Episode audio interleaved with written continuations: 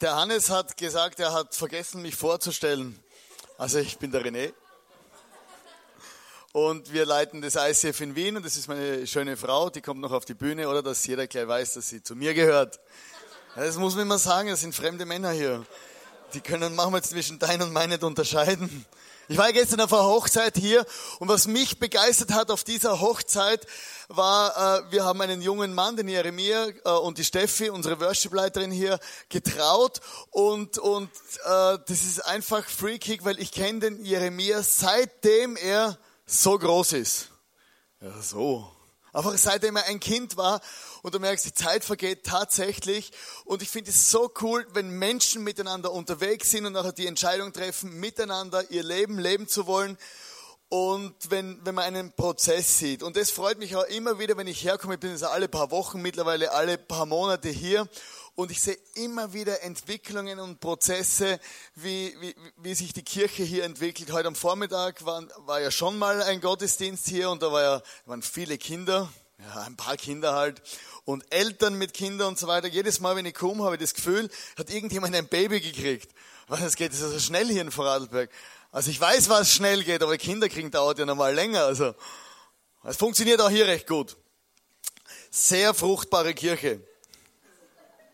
Nächste Woche geht es um Sex hier. Man muss unbedingt eine Freunde einladen.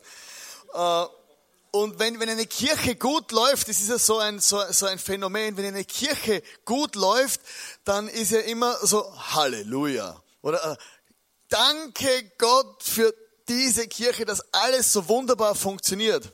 Weißt du, was man sagt, wenn die Kirche nicht gut läuft, oder? Pastor ist ein Riesenidiot, oder? Das ist unfair.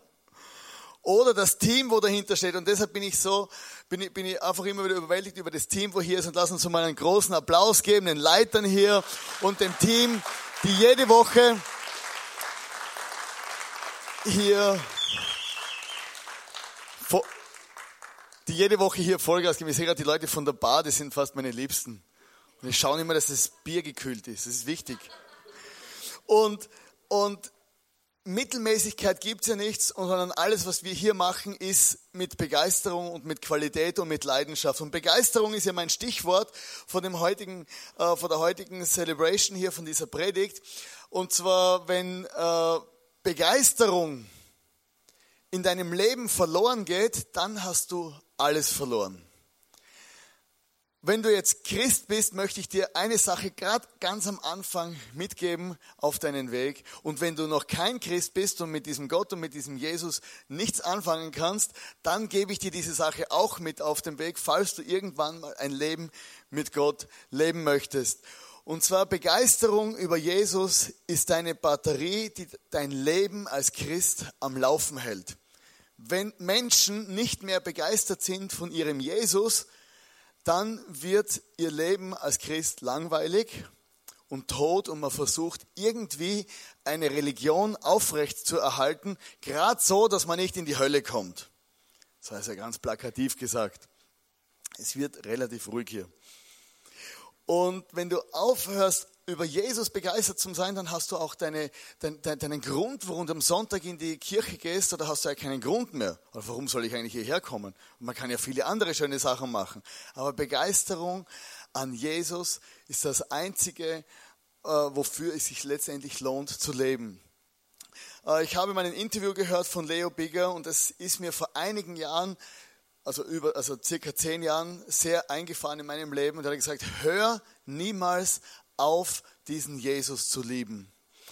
Und ich möchte euch heute in eine, in eine Geschichte mit reinnehmen, wo es auch um ein Begeistertsein von Gott geht.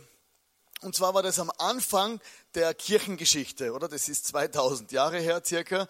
Das war nachdem Jesus gestorben ist, er ist auferstanden am dritten Tag und dann ging die Apostelgeschichte los. Das heißt, die Geschichte der ersten Christen, die diese, äh, die diese Menschen erlebt haben, äh, die mit Jesus damals unterwegs waren und wie die Kirche gegründet wurde und wie die ersten Erfahrungen mit Gott waren. Und da möchte ich euch eine, einen kurzen Ausschnitt vorlesen aus der Apostelgeschichte. Du kannst ja auch gerne mal hinten eine Bibel schnappen oder auf dem App nachblättern äh, und das nachlesen, ob das auch stimmt, was ich hier sage. Und zwar fängt die Geschichte folgendermaßen an.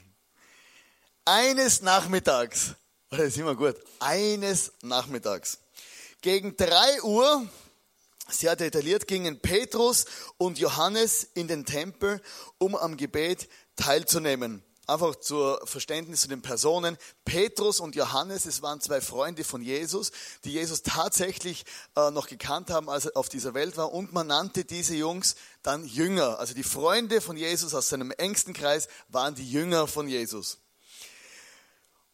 Immer die waren dann da um drei Uhr unterwegs zum Tempel, zum Beten. Und als sie hinkamen, wurde gerade ein Mann herbeigetragen, der von seiner Geburt an gelähmt war.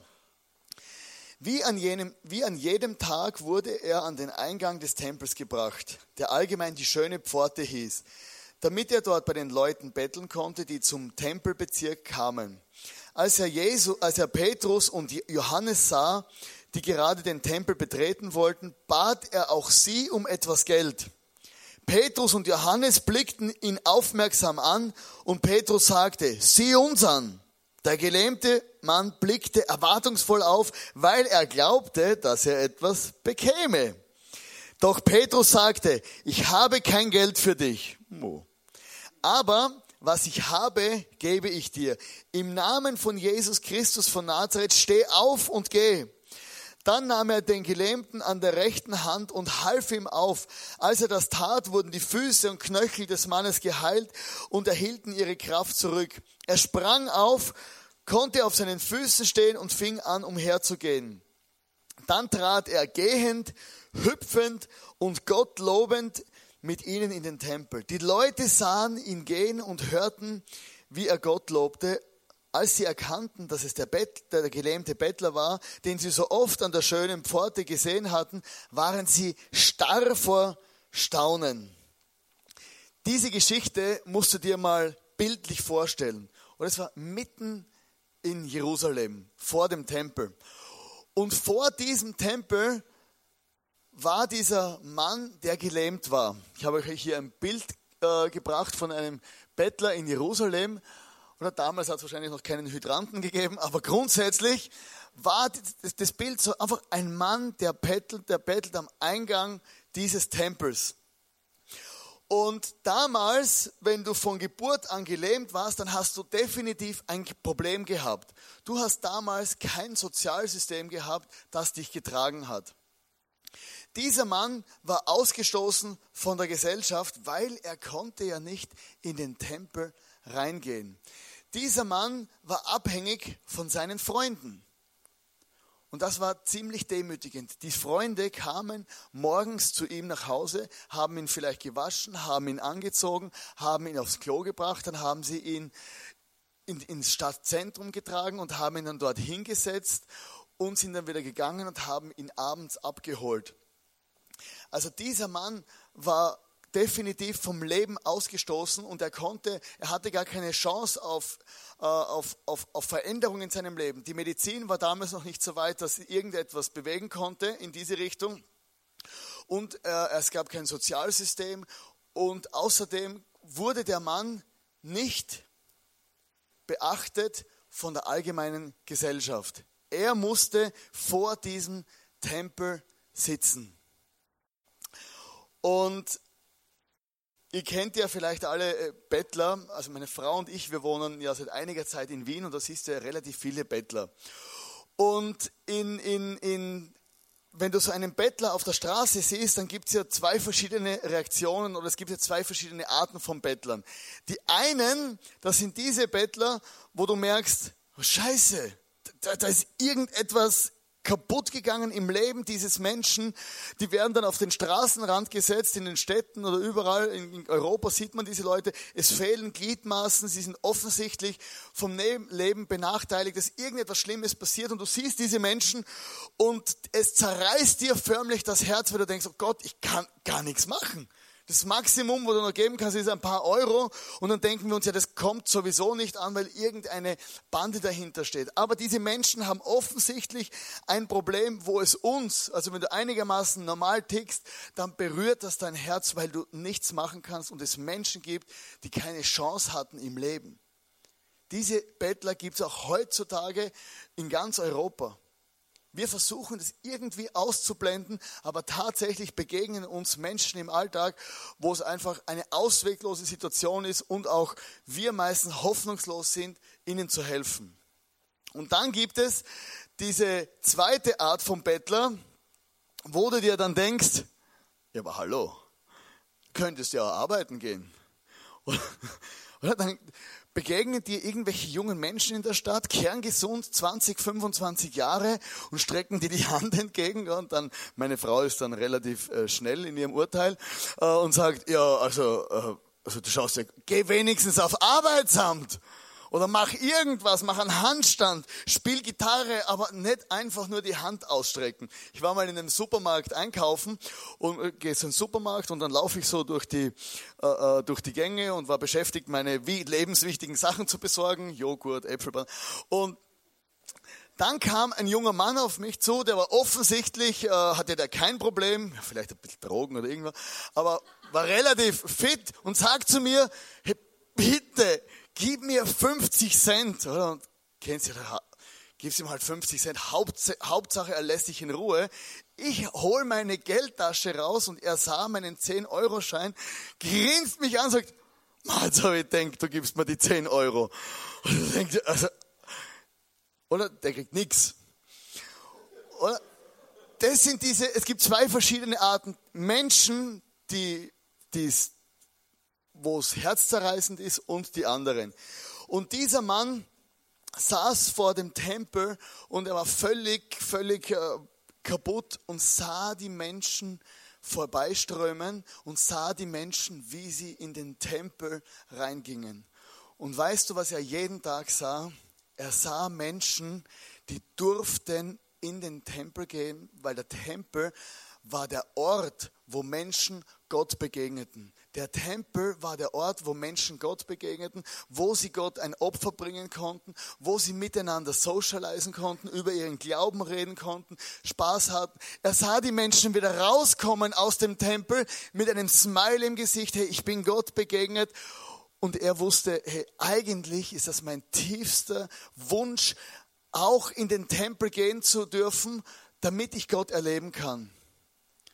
Sei mal ehrlich, egal wo du heute herkommst, Wer will nicht Gott begegnen? Tief in unserem Herzen wissen wir, dass wenn wir Gott begegnen, dass etwas in unserem Leben passiert, dass wir eine Antwort finden würden und Frieden finden würden für unser Leben.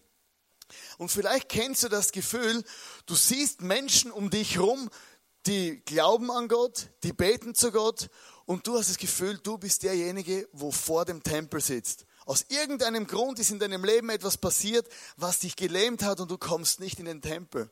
Und hast das Gefühl, ich bin der Außenseiter. Und dann kam Petrus und Johannes, die Freunde von Jesus, die haben ja in ihrem ganzen Leben, haben die ja beobachtet, im ganzen Leben, die letzten drei Jahre, haben sie ja beobachtet, wie Jesus Wunder getan hat. Und Jesus hatte zu ihnen gesagt, hey, wenn ich mal in den Himmel gefahren bin, dann werdet ihr die gleiche Power haben wie ich. Oder Wunder zu tun und Menschen gesund zu machen. Und Petrus und Johannes gingen an diesem Mann vorbei. Dieser Mann schaute sie nicht mal an, wie wir hier lesen. Er hat, hat sich wahrscheinlich geschämt. Er schaut auf den Boden, hat gesagt, hey, Geld, Geld, Geld. Und dann sagte einer von den beiden, schau uns an. Petrus sagt, schau uns an. Oder schau, schau ich sie halt an, oder? Ich will Geld, aber wenn er will, schaue ich, für Geld mache ich alles. Schaut die zwei an und sie zwei haben diese Geschichte von Jesus im Hinterkopf und glauben plötzlich an ein Wunder, strecken ihm die Hand aus und helfen diesem Mann auf. Und es ist tatsächlich eines der ersten Wunder in der Christenheit passiert. Dieser Mensch konnte plötzlich gehen. Dieser Mensch war, war, konnte aufstehen. Es war vielleicht ein bisschen wackelig oder dann ist er gestolpert, aber er konnte plötzlich wieder gehen.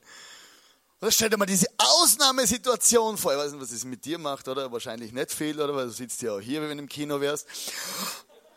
Aber aber, aber dieser Mann war völlig aus. Was, warum ich das sage? Wir sind ja in Wien, haben wir eine, eine habe ich schon gesagt, dass wir in Wien wohnen? Ja, wahrscheinlich. Äh, äh, in, in Wien haben wir eine International Celebration. Also da sind viele äh, Brüder aus Afrika und Schwestern und von überall her. Und wenn du dann irgendetwas sagst, das, äh, das Menschen begeistert, dann sagen die das auch. Gut. Ich mache einfach so weiter. Und dann Petrus und Johannes, die Reaktion dieser drei Menschen, die begeistert mich. Also Petrus und Johannes, die waren ja damals zwischen 20 und 25 Jahre alt, die waren ja relativ jung. Und stell dir mal vor, du kommst dorthin als junger Fischer und du hast irgendwie dein ganzes Leben an, Je also die letzten drei Jahre an Jesus geglaubt. Und dann passiert tatsächlich vor deinen Augen ein Wunder. Und plötzlich merkst du, ah, was Jesus sagte, stimmt tatsächlich. Und dann Petrus und Johannes. Die haben diesen Gelähmten sofort vergessen. Ja, da soll doch der rumspringen. Wir sind die Helden des Universums. Oder wir haben einen Menschen gesund gemacht, oder? Egal was jetzt passiert, oder? wir werden die ganze Welt heilen. Die zwei sind da mit breiter Brust, sind in den Tempel reinmarschiert, oder? Möge die Kraft mit uns sein. Kennt ihr das, oder? Oder so wie, wie die Jedi-Ritter und haben gewusst, hey, come on, oder wir zerreißen jetzt die Welt und erklären allem mal, wie es funktioniert, als Christ zu leben. Und die zwei sind da rein, reinstolziert, oder? Und, und das war für sie ein flashiges Erlebnis, kannst du dir gar nicht vorstellen. Stell dir mal vor, das passiert dir. Und dann der andere Mann. Er saß sein Leben lang vor dem Tempel schaute die Leute reingehen und schaute, wie die Leute wieder rauskamen. Und plötzlich konnte er gehen. Er ging nicht zuerst einen Job suchen, weil er ja plötzlich Geld verdienen konnte. Er war ja gesund. Er ging auch nicht zu seiner Mutter, die hätte sich wahrscheinlich auch gefreut. Er ging auch nicht zu seinen Freunden, die ihn hier jeden Tag hin und her getragen haben, sondern der erste Weg, den er gemacht hat, er ging direkt in diesen Tempel. Er ging direkt in den Tempel und sagte, endlich kann ich Gott erleben. Egal wer die Jungs waren, die das Wunder getan haben, ist mir eigentlich völlig wurscht, egal was war in meinem Leben, aber ich kann Gott erleben. Und das wünsche ich mir auch für dich, dass du heute Gott erleben kannst und du einfach diese Begegnung mit Gott haben kannst. Vielleicht fühlst du dich, als wie wenn du außerhalb von diesem Tempel sitzt, aber du hast heute die Möglichkeit, einmal mehr Gott zu erleben in deinem Leben, dass es einen Impact, Impact hat. Und diese Geschichte begeistert mich, weil er blieb nicht sitzen, er stand auf und er sagt, hey, ich um alles in der Welt, mein erster Weg ist, auf das ich mein ganzes Leben lang gewartet habe. Dieser Gott kann mein Leben befriedigen. Deshalb mein erster Punkt ist, bist du gelähmt? Da habe ich schon gesagt, dass ich in Wien wohne. in Wien, oder? Da hast du ja plötzlich einen anderen, einen, einen, die haben ja eine, die sind ja andere Menschen, grundsätzlich. Genau. da ist einer! Da ist er! Stefan! Äh, was, in, in Wien, oder? Man, wenn du hier oder irgendwie sagt, wenn dir jemand was sagen will oder so, du Idiot oder du Volltrottel oder warum kriegst du das nicht irgendwie auf die Reihe? Oder in Wien sagt, ja, bist du gelähmt? Bist du gelähmt? Was ist los mit dir? Kennst du, das schon mal gehört? Und dann, oder man geht davon aus, irgendetwas hat dich im Leben gelähmt, oder? Wiener sind offensichtlich biblische Menschen. Ja, bist du gelähmt oder komm in Tempel, Stephansdom. Und, der ist schön. Und was lähmt dich in deinem Leben? Oder vielleicht sind in deinem Leben Dinge, die dich lähmen, dass du Gott erlebst. Du bist vielleicht christlich erzogen, hast irgendein Bild von Kirche oder Gott und du schaust die ganze Zeit und überlegst, wieso glauben diese Menschen, wieso erleben diese Menschen Gott in ihren Emotionen? Oder vielleicht sind deine Umstände etwas, die dich lähmen. Du hast Umstände in deinem Leben und du merkst, wenn die Umstände erstmal gelöst sind, dann werde ich nicht mehr gelähmt sein. Oder deine Krankheit oder deine Emotionen. Oder manchmal können auch unsere Finanzen uns lähmen. Menschen, die zu wenig Geld haben, verlieren ihren Fokus auf Gott, weil sie nur mehr denken, ich brauche mehr Geld. Menschen, die zu viel Geld haben, die kümmern sich nur mehr darum, wie kann ich mein Geld zusammenhalten. Und ein unglaubliches Sicherheitsbedürfnis kommt bei Menschen, die einfach vielleicht sogar im Geld schwimmen und sie verlieren ihren Fokus auf Gott.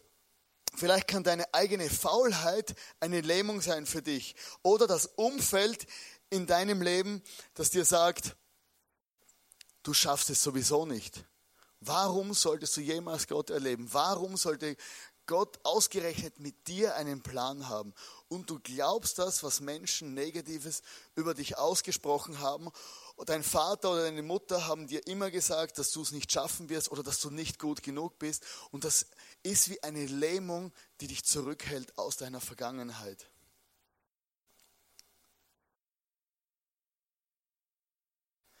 Manche Menschen sind offensichtlich gelähmt. Du siehst, das stimmt was nicht in ihrem Leben. Und manche Menschen sind innerlich gelähmt und sie fühlen sich gelähmt und fühlen sich eingesperrt und können gar nicht ausbrechen. Und oftmals ist unsere Reaktion Selbstmitleid. Und wir sagen, okay, es ist halt so und es wird sich nichts verändern. Der zweite Punkt ist, steh auf. Petrus sagt zu dem Gelähmten, er soll aufstehen. Und der hat sich sicher verarscht gefühlt. Oder? Stell dir mal vor, du bist das ganze Leben lang sitzt du vor dieser scheiß Mauer und, streckst deine Hand aus und dann kommt irgend so ein Fischer vom See Genezareth, oder das waren wahrscheinlich auch nicht die Schla Petrus war ja ganz speziell. Auf alle Fälle kommt der und sagt, schaut ihn an, oder? Sagt, schau mich an. Und schau ihn an. Steh auf. Und sagt, ja, hallo.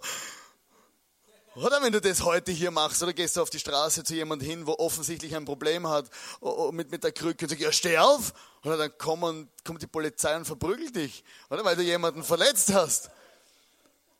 Und Petrus sagt zu ihm, steh auf. Petrus hatte das größere Bild, dass diese Behinderung letztendlich nicht diesen Menschen definiert. Und Joni Eriksson ist eine Frau, die hatte in, in in Teenagerjahren einen schweren Unfall. Sie ist eine Christin. Sie sprang ins Wasser und hat sich das Genick gebrochen und war von diesem Zeitpunkt an vom Hals ab gelähmt.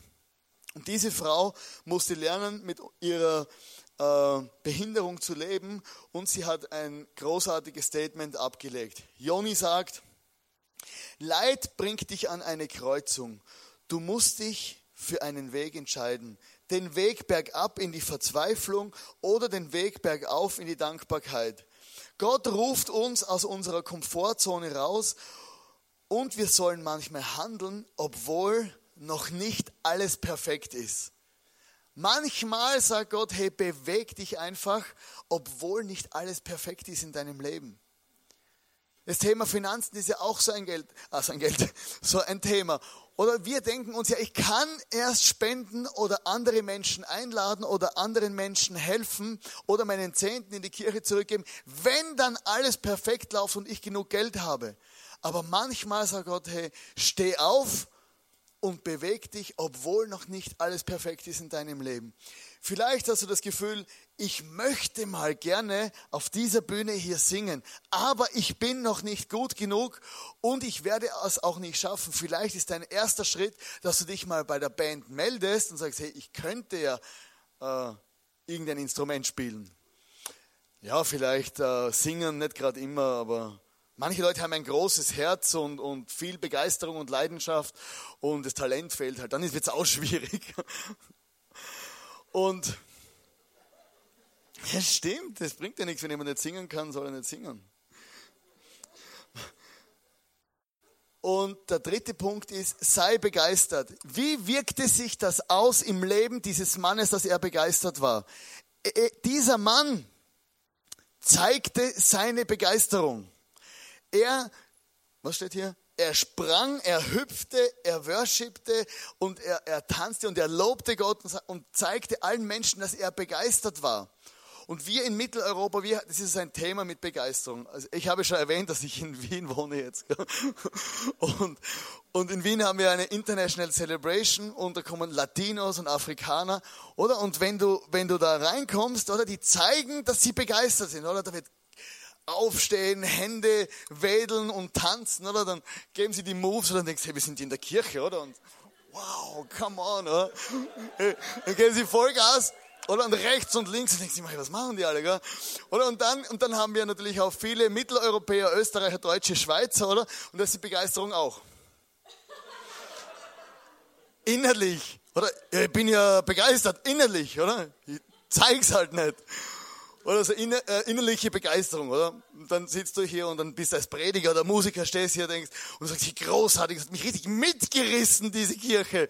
Und schauen dich, schauen dich alles an, stehst auf der Bühne. Deswegen haben wir so viel Licht, dass wir die Leute nicht sehen. Oder? Also Begeisterung kann man innerlich zeigen, aber jeder mit seiner Kultur. Aber Begeisterung kann gezeigt werden und man sieht auch, wenn Begeisterung im Leben eines Menschen verloren geht. Und Begeisterung gilt nicht nur für die Menschen auf der Bühne. Und deshalb möchte ich äh, heute meine Frau interviewen. Frau? ja, ich glaube, sie hat sich verlaufen. Hinter der Bühne. Das hast du gesagt. Genau. Also einfach zum Aufklären, äh, wir haben uns heute schon mal gesehen, das ist jetzt so gestellt. Hallo. Hoi. Äh, oh, hallo. Und genau, wir sind ja in Wien, oder? Habe ich das schon mal erzählt? genau, und äh, Ilana, du bist ja ein Mensch, der steht für Begeisterung und für Freude. Oder Menschen, äh, wenn, sie, wenn du irgendwo hinkommst, äh, auf, auf, äh, in, in, in eine Small Group oder wenn du andere Pastoren kennenlernst oder Menschen, egal wo wir hinkommen, die Leute lieben dich und, und kennen dich einfach dafür, dass du ein leidenschaftlich begeisterter Mensch bist und du bist auch dein Leben lang eigentlich, schon viele Jahre zumindest, begeistert von Jesus. Habe ich da auf Bild mitgebracht. Wir sind ja regelmäßig nach Wien gefahren früher und das war, so sind wir, wir sind alle zwei Wochen mit dem Zug von Feldkirch nach Wien und das haben wir, haben wir gedacht, das Bild einer modernen Missionarin. So, Ilana begeistert, wir sind begeistert unterwegs gewesen nach Wien regelmäßig und haben uns dann ins Abenteuer reingestürzt. Und dann kam letztes Jahr, äh, als, die, als wir dann umgezogen sind, kam eine Zeit, wo ich gemerkt habe, dir geht es nicht mehr gut. Oder es, du wurdest immer trauriger, und ich, ich, das war wirklich eine, eine, schwierige Situation auch für mich und, und mein eigenes Leben, dich so zu sehen. Ich habe gar nicht mehr gewusst, wenn ich, wenn ich um Rat fragen soll. Und ich habe dann, äh, wir sind mal in der Früh in die Kirche gefahren und als Pastoren sollte man halt grinsen in der Kirche oder, oder fröhlich sein. Und dann habe ich zu Ilana gesagt, in der Früh in der U-Bahn, Ilana, lach mal, oder? Du, du, du bist schon seit Wochen traurig und dann habe ich hier noch ein Foto gemacht, oder? Das war das Lachen von der Ilana. Äh, das war das Maximum, was sie in dieser Zeit noch gelacht hat und habe gemerkt, in deinem Leben ist etwas zerbrochen. Und Menschen haben uns dann gute Tipps gegeben und haben gesagt, ja, weiß auch nicht was sagen. Und vielleicht kannst du uns einmal in deiner Geschichte teilhaben lassen, was bei dir im Leben passiert ist, dass du deine Freude verloren hast. Ja, eben, ich bin vom Typ her so, wenn Gott eine Tür aufmacht, dann sage ich, ja, lass uns diese Tür nehmen. Aber was die Tür Wien für uns äh, bedeuten wird, äh, das habe ich total unterschätzt und mit dem habe ich überhaupt nicht gerechnet. Wir sind ja innerhalb von Monaten, haben wir quasi alles hinter uns gelassen, was uns irgendwie lieb war, auseinander natürlich. Ähm, Familie, Freunde, ich habe meinen Job aufgegeben, hier unsere heißgeliebte Kirche, all unsere Freaks, mit denen wir das hier aufgebaut haben. Ähm, und ja, aus einer Situation, die mir Sicherheit gegeben hat, wo für mich Heimat war, wo ich mich pudelwohl gefühlt habe, wo ich gewusst habe, hey, man kennt mich, man weiß, wer ich bin, was ich kann, äh, ja, wo ich einfach sein kann, wie ich bin, äh, dann nach Wien zu gehen in eine Situation, in eine fremde Stadt, die ich nicht kenne, in eine Kirchensituation, die ein unglaubliches Chaos war. Wir haben da eine gecrashte Kirche übernommen und äh, sind jetzt dran, das äh, wieder aufzubauen. Mit völlig enttäuschten Menschen, die ja von Leiterschaft und Kirche enttäuscht waren aufgrund der Geschichte, die da passiert ist. Ähm, ja, einfach in eine schwierige Situation. Und für mich ich habe gedacht, ja, ja, wir sind ja da alle zwei Wochen schon nach Wien gereist. Da, das wird schon. Ich liebe Neues. Ich liebe äh, ja so, so äh, neue Herausforderungen. Aber als mir dann bewusst geworden ist, was wir eigentlich machen, was wir eigentlich alles hier hinter uns lassen, hat sich das für mich angefühlt, wie wenn man meine ganzen Wurzeln, die hier verwurzelt waren, aus der Erde rausreißt und die einfach irgendwo in der Luft hängen. Und so habe ich mich gefühlt in Wien. Ich habe nicht mehr gewusst, wer bin ich? Man kennt mich nicht. Was kann ich überhaupt? Ich habe gedacht, all das ist mir viel zu viel, diese ganzen Emotionen auszuhalten, Heimweh zu haben. Ähm, ja, und das hat bei mir wie so eine, eine Identitätskrise ausgelöst. Ich habe wirklich nicht mehr gewusst, wo vorne und hinten ist. Und ähm, manchmal habe ich echt einfach zu René gesagt, am liebsten würde ich einfach sterben. Weil ich kann diese, diese vielen Emotionen einfach nicht aushalten. Und diese Situation, dieses Entwurzeltsein, ähm, hat mir einfach meine Begeisterung fürs Leben geraubt. Eben, es ging ja dann, äh, man erzählt sich jetzt im Nachhinein immer lustig, aber es war wirklich äh, eine dramatische Situation. Auch ich dachte mir, war das jetzt alles richtig oder wir haben uns Ratschläge eingeholt oder war ein ganz ein guter Tipp von einem älteren Pfarrer. Gesagt, ja, entweder ihr schafft es oder ihr schafft es nicht. Haben wir gedacht, ja, super. Und, und ja, es war, es war eine schwierige Situation. Ich habe nicht mehr gewusst, was ich machen soll und schon gar nicht, was ich sagen soll. Das, war, das ist dann, kommt ganz selten vor. Und du hast dann wirklich gelitten, aber es kam irgendwie, kam das ja wieder zurück in dein Leben. Was ist dann denn da bei dir vorgefallen? Ja, ich kann nicht sagen, dass irgendwie mir eines Tages ein Licht erschienen ist und äh, alles war gut. Äh, wir sind auch jetzt noch in Herausforderungen, aber was mir in der ganzen Situation einfach geholfen hat, tief in meinem Innern habe ich gewusst, es ist genau richtig, dass wir hier sind. Und ähm, ich meine, wenn Gott Türen öffnet oder wenn Gott uns von uns Gehorsam fordert und sagt, hey, geh dahin, dann be ähm, beinhaltet das nicht automatisch, dass es sich gut anfühlen wird. Aber es fühlt sich richtig an.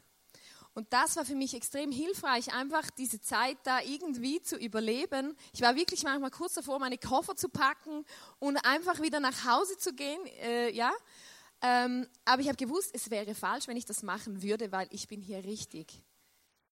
Und dieses Gefühl braucht man, sonst äh, kann man das nicht aushalten. Und etwas anderes, was mir immer Kraft gegeben hat in dieser Zeit, war eine Geschichte und, äh, aus der Bibel. Und Gott hat mir die einfach von Anfang an, als wir angefangen haben, nach, Wies, äh, nach Wien schon zu reisen, ähm, eine Geschichte aus der Bibel aufs Herz gelegt, die mir immer wieder Mut gegeben hat und die mir heute noch einfach Hoffnung gibt. Und zwar ist das die Geschichte vom König David. Also zu der Zeit, wo diese Geschichte spielt, war er noch nicht König, aber er war schon gesalbt, ähm, der neue König äh, vom Volk Israel zu werden. Aber das Dumme war, zu dieser Zeit war noch ein anderer König, nämlich Saul. Und der war eifersüchtig, dass dieser David zum König gesalbt äh, war und wollte ihn umbringen. Und in dieser Situation hat, äh, musste David um sein Leben fürchten und hat sich in einer Höhle verstecken müssen, um nicht getötet zu werden vom König. Und in dieser Zeit, liest man dann in der Bibel, haben sich Männer um diesen David geschart und äh, haben mit ihm da diese Zeit in dieser Höhle verbracht. Und ich habe das so gelesen und, die, und über diese Männer steht, die waren verbittert, die waren am Ende mit dem Leben, die hatten keinen Bock mehr. Die haben dann gedacht, oh Mann, David hätte sich bestimmt eine andere Situation und andere Menschen um sich herum gewünscht. Aber wenn man die Geschichte dann weiterliest, dann hat Gott David mit diesen Männern aus dieser Höhle herausgeführt und diese Männer wurden zur stärksten Königsarmee, wurden die Helden Davids, als David dann wirklich in seine Berufung kam als König. Und das war für mich immer so ein Bild. Diese Situation, auch wenn sie noch so schwierig ist, das ist jetzt vielleicht unsere Höhle, aber Gott ist noch nicht am Ende. Und daran halte ich fest. Ich finde es sehr, äh, sehr mutig von dir und vielen Dank dass du das mit uns teilst, weil, weil es, man erwartet sich ja immer eine Happy End Geschichte. So, jetzt ist fertig und jetzt muss ich mich nicht mehr damit auseinandersetzen. Du bist noch in viele Prozesse drinnen, aber du, hast dies, du bist auf, auf diesem Weg. Und vielleicht bist auch du in diesen Prozessen in deine, deines, deinem Leben. Vielleicht hast du so Höhlen, Momente, Situationen, wo du merkst, hey, ich, ich, ich, eigentlich bin ich in einer Höhle eingesperrt. Oder du bist dieser Bettler, dieser arme Mann, wo nichts zu bringen hat, wo eigentlich gerne von ganzem Herzen im Tempel wäre. Aber irgendetwas lähmt dich in deinem Leben. Vielleicht hast du sogar in deiner Vergangenheit Gott erlebt. Vielleicht hast du, kennst du das Gefühl vom im Tempel sein. Aber irgendetwas ist in deinem Leben passiert, Gedanken, Situationen, dass du dich wieder vor den Tempel hingesetzt hast und du schaust den anderen zu. Die Lana wird jetzt gleich mit uns ein Lied singen, das macht sie heute zum ersten Mal hier auf der Bühne. Und ich möchte dich einladen, aufzustehen. Und wir gehen jetzt in eine Zeit, wo wir gemeinsam äh, ein, dieses Lied mit der Ilana singen wollen. Du kannst darüber nachdenken und kannst einfach dir überlegen, hey, wo bin ich in meinem Leben in dieser Höhle? Wo sitze ich vor dem Tempel? Und vielleicht möchtest du Gott erleben und du kannst jetzt in diesem Song auch mit Gott reden und danach werde ich kommen und nochmal mit uns beten. Und schau, mir ist einfach bewusst geworden, ob ich mich gut fühle oder ob ich mich schlecht fühle, Gott bleibt immer derselbe. Und er ist gut und wir können nie tiefer fallen.